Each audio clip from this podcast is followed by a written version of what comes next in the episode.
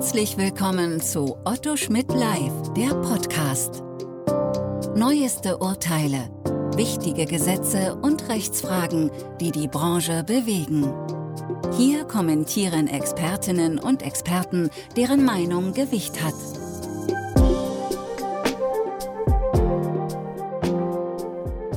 Herzlich willkommen zu einem neuen Podcast Datenschutzrecht in der Podcastreihe von Otto Schmidt Live. Mein Name ist Dr. Jens Eckert, ich bin Rechtsanwalt, Fachanwalt für IT-Recht und seit 20 Jahren im Datenschutzrecht beratend tätig.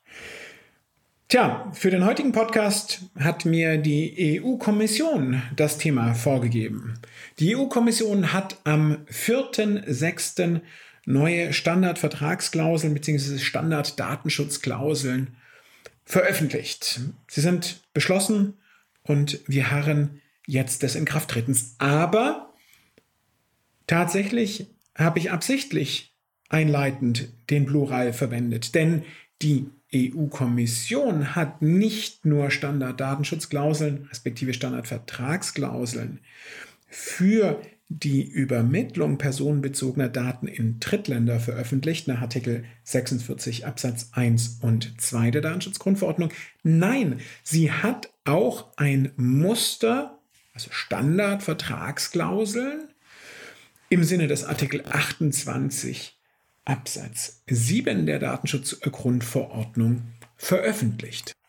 Um es ganz klar zu sagen, sie hat zwei verschiedene Vertragswerke veröffentlicht. Einmal das Thema Drittlandtransfer und zum anderen das Thema Auftragsverarbeitung. Lassen Sie uns im heutigen Podcast einen kurzen Blick auf die Vereinbarung werfen. Für eine vollständige Würdigung ist es ähm, wenige Tage nach, dem, nach der Veröffentlichung der finalen Dokumente ein wenig zu früh. Aber Gleichwohl ein paar Eckpunkte. Ich möchte mal mit den Standardvertragsklauseln, Standarddatenschutzklauseln im Sinne des Artikel 46 der Datenschutzgrundverordnung beginnen. Sie werden in Kraft treten 20 Tage nach Verkündung im Amtsblatt. Das ist schon mal erfreulich. Das heißt, relativ zeitnah wird mit ihrer Geltung und damit mit ihrer Anwendung zu rechnen sein. Was passiert jetzt aber mit den alten Verträgen, mit den alten Standarddatenschutzklauseln? Den, das bedeutet dann zweierlei. Einerseits mit den entsprechenden Kommissionsbeschlüssen und andererseits auch mit den geschlossenen Vereinbarungen, denen die Vereinbarungen zugrunde liegen. Und auch das äh, regelt der entsprechende Beschluss der Kommission. Die Beschlüsse der Kommission treten drei Monate nach Inkrafttreten der neuen Beschlüsse außer Kraft und Verträge, die auf deren Grundlage abgeschlossen worden sind, gelten für weitere 15 Monate als Erfüllung der Voraussetzungen des Artikel 46 der Datenschutzgrundverordnung. Mit anderen Worten, nach Inkrafttreten bleibt eine Übergangsfrist von 18 Monaten zum Umstellen auf die neuen Standard Vertragsklauseln für den Drittlandtransfer nach Artikel 46 der Datenschutzgrundverordnung. Eine moderate Zeit, aber eine Zeit, die sicherlich auch genutzt werden muss, denn es muss ganz klar sein, wenn diese Frist verstrichen ist, dann ist es vorbei. Jetzt haben wir unter dem alten Recht ja immer noch das Problem gehabt, dass wir ja ähm, nur oder immerhin drei Varianten hatten für die Standardvertragsklausel. Zwei davon deckten den gleichen Anwendungsfall ab, sodass wir eigentlich am Ende des Tages äh, zwei äh, Muster hatten. Einmal die Seite die Übermittlung Controller to Controller, Verantwortliche an Verantwortlicher, da aber auch noch nicht so richtig die, die Joint Controllership berücksichtigen, die ja letztlich eine Übermittlung von Verantwortlichen an äh, Verantwortlichen ist, auch in Artikel 4 Nummer 7 der Datenschutzgrundverordnung in der Definition des Begriffs von Verantwortlichen angelegt, aber eben verbunden durch die gemeinsame Entscheidung und mit der Rechtsfolge auch noch eine Vereinbarung nach Artikel 26 der Datenschutzgrundverordnung schließen zu müssen. Dann gab es noch das andere Set ähm, oder die andere Version, die Standardvertragsklauseln Auftragsverarbeitung, Controller to Processor. Und bei denen war es nach altem Recht und auch unter der Datenschutzgrundverordnung dann immer die spannende Frage, muss ich diese Vereinbarung, diese Standard-Vertragsklauseln abschließen, damit ich die Daten an einen Auftragsverarbeiter in ein Drittland exportieren darf und muss zusätzlich dann noch Standard, also einen Datenverarbeitungsvertrag, eine Vereinbarung um die Auftragsverarbeitung nach Artikel 28, nach Maßgabe des Artikel 28 abzuschließen, um die Daten an Auftragsverarbeiter übermitteln zu dürfen. Das sind ja diese, diese zwei Hürden immer. Dürfen die Daten überhaupt an einen Dritten gehen? Das ist dann äh, der Artikel 28 und dürfen sie an einen Dritten, ähm, wobei dann ist es ja kein Dritter mehr, sondern nur noch ein Empfänger, an einen Empfänger äh, im Ausland gehen, Standardanschlussklausel. Das heißt, das war immer das Problem, das wir hatten ähm, und es war äh, nie ganz klar. Hier machen dann tatsächlich oder hier schaffen dann tatsächlich die neuen Standardvertragsklauseln für den Drittlandtransfer Klarheit, indem sie nämlich klarstellen, ähm, man kann es auch in äh, der Klausel 2 ähm, der Standardvertragsklauseln äh, für den Drittlandtransfer nachlesen.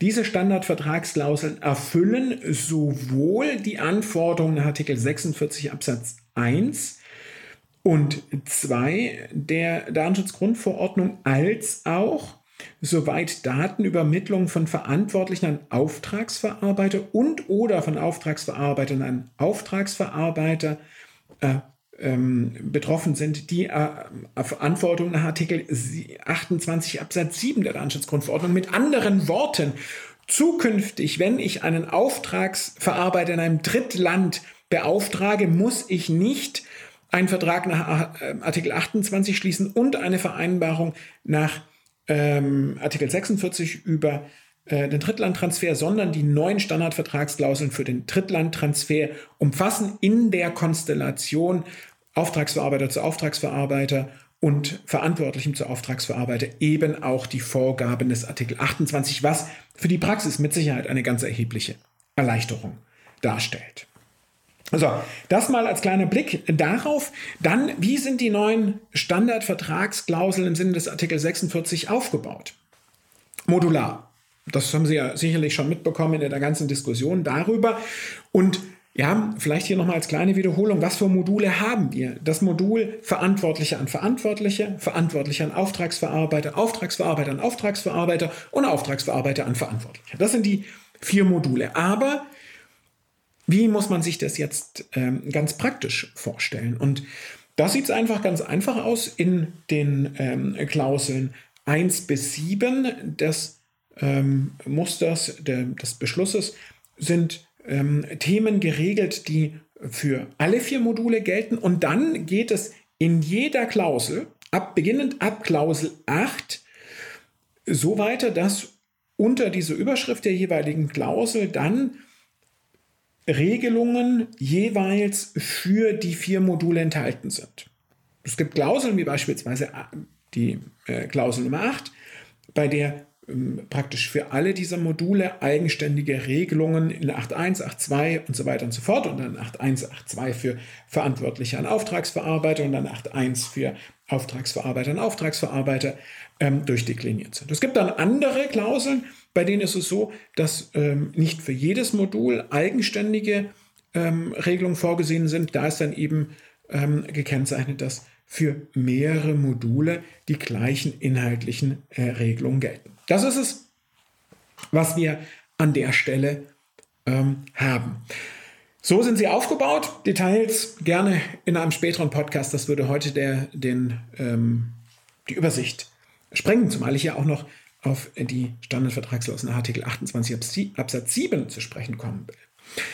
Einen Punkt muss man aber noch ansprechen. Die Standardvertragsklauseln wurden ja mit großer Spannung auch mit Blick und im Lichte der EuGH-Entscheidung Schrems II erwartet und der Pressemitteilung der EU-Kommission zur Veröffentlichung dieser ähm, Regelung kann man auch entnehmen, dass man Schrems II mit im Auge hatte. Und da ist insbesondere die Klausel 15 der Standardvertragsklausel im Sinne des Artikel 46 der Datenschutzgrundverordnung interessant, die genau diese Mechanismen ähm, umsetzen sollen, die aus Schrems 2 gefordert worden sind. Die äh, betroffene Person ist über eine Offenlegung zu informieren, die Daten sollen minimiert werden, auf ein Minimum begrenzt werden und so weiter und so fort. Muss man sich im Detail anschauen.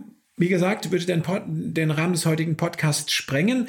Für mich bleibt trotzdem die Frage übrig, ob man, wenn man diese Begrenzungen sich anschaut, wirklich die Schrems 2 Frage durch diese Regelungen gelöst ist. Denn der EuGH hat ja auch dort schon die Standarddatenschutzklauseln unberührt gelassen, hat weitere Mechanismen gefordert, natürlich vertragliche weitere Mechanismen, die sind in diesen neuen Standarddatenschutzklauseln sicherlich reflektiert. Wie gesagt, inhaltliche Wertung noch nicht, aber sie sind angesprochen. Aber trotzdem werden damit die ganzen Herausforderungen dann erledigt, die sich eben aus der Sicht der EuGH-Entscheidung daraus ergeben, dass aufgrund der Zugriffsbefugnisse der Sicherheitsbehörden in den USA, so wie es der EuGH in Schrems 2 sagt, kein gleichwertiges Datenschutzniveau existiert. Ja, wird zu diskutieren sein, wenn man sich die Pressemitteilungen, ähm, beispielsweise das ähm, bei LDA ähm, zu äh, Drittstand, äh, zu Gestaltung von Drittlandübermittlungen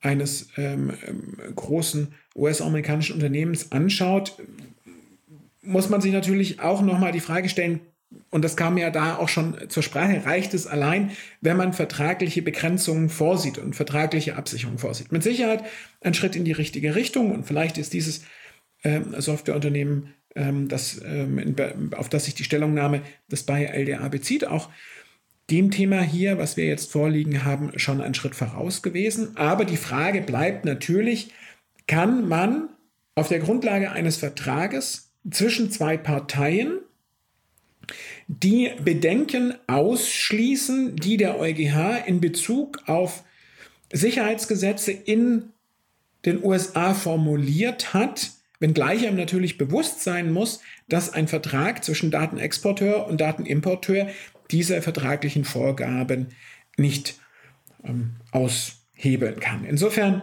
ähm, muss man hier wahrscheinlich auch die weitere Diskussion ab, an, ähm, abwarten und ansehen, aber das ist mit Sicherheit ein Schritt in die richtige Richtung. Das zu den Standarddatenschutzklauseln einstweilen, aber das soll ja nicht das letzte gewesen sein. Es gibt einen weiteren Beschluss der EU-Kommission und dabei handelt es sich um eine Vereinbarung über die Auftragsverarbeitung zwischen Verantwortlichen und Auftragsverarbeiter nach Artikel 28 Absatz 7, die dann die Anforderungen nach Artikel 28 Absatz 3 und 4 der Datenschutzgrundverordnung erfüllt, sprich ein Muster zur Auftragsverarbeitung der EU-Kommission.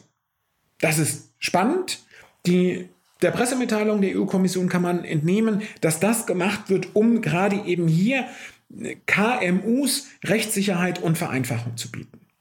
Wann tritten, tritt die Regelung in Kraft? Am 20. Tag nach der Veröffentlichung ähm, im Amtsblatt der Europäischen Union. Das heißt, auch hier ist mit einer zeitnahen äh, Veröffentlichung zu rechnen. Auch hier werde ich mir die Verträge mal in einem Podcast einer gesonderten Würdigung zuführen. Aber ein Punkt muss ganz klar sein, diese ähm, Wirkung nach Artikel 28 Absatz 7, und das kommt auch in dem Beschluss eindeutig zum Ausdruck, besteht nur und greift nur, wenn diese Vorgabe dieser Standarddaten oder die Standardvertragsklauseln zur Auftragsverarbeitung nur unverändert verwendet werden. Aber selbst wenn ich sie verändern sollte, dann heißt es ja nicht, dass eine Auftragsverarbeitung nicht wirksam vereinbart sein kann. Aber vielleicht erhalten wir jetzt für die Praxis damit auch eine ganz klare Leitlinie zum, äh, zur Ausgestaltung der Inhalte. Ich habe da gerade ein paar Diskussionen mit äh, kritischen Anmerkungen einer Aufsichtsbehörde für eine Ausgestaltung auf dem Tisch. Vielleicht erledigt sich das. Heute am ähm, Webinar habe ich mich intensiv mit der Ausgestaltung der Meldepflichten eines Auftragsverarbeiters an den Verantwortlichen beschäftigt. Auch hierzu ist hier eine deutlich umfassendere Regelung in den Entwürfen oder in den Standardvertragsklauseln, die dann auch ähm, eben mit ihrer Veröffentlichung oder beziehungsweise 20 Tage nach ihrer Veröffentlichung wirken, enthalten. Ja, heute im heutigen Podcast weniger zum Nachdenken als eher der Hinweis auf zwei neue Standardvertragsklauseln, nämlich Drittlandtransfer, wobei die zum Drittlandtransfer im Fall der Konstellation verantwortlicher Auftragsverarbeiter und Auftragsverarbeiter und Auftragsverarbeiter auch den Artikel 28 umfassen und damit dieses Thema endlich vereinfachend gelöst ist und die anderen Standardvertragsklauseln, Artikel 28 Absatz 7, die zwar keinen Drittlandtransfer rechtfertigen, aber eine einfache Gestaltung, so zumindest die Idee der Kommission, zur Ausgestaltung der Auftragsverarbeitung vorsehen. Ob das so einfach ist, ob sie so praxistauglich sind, ob sie es wirklich, ich möchte mal sagen, bringen, das wird mit Sicherheit weiteren Diskussionen vorbehalten sein. Damit schließe ich den Podcast. Bleiben Sie dem Datenschutzrecht und dem Podcast gewogen. Auf Wiederhören. Sie hörten Otto Schmidt live, der Podcast.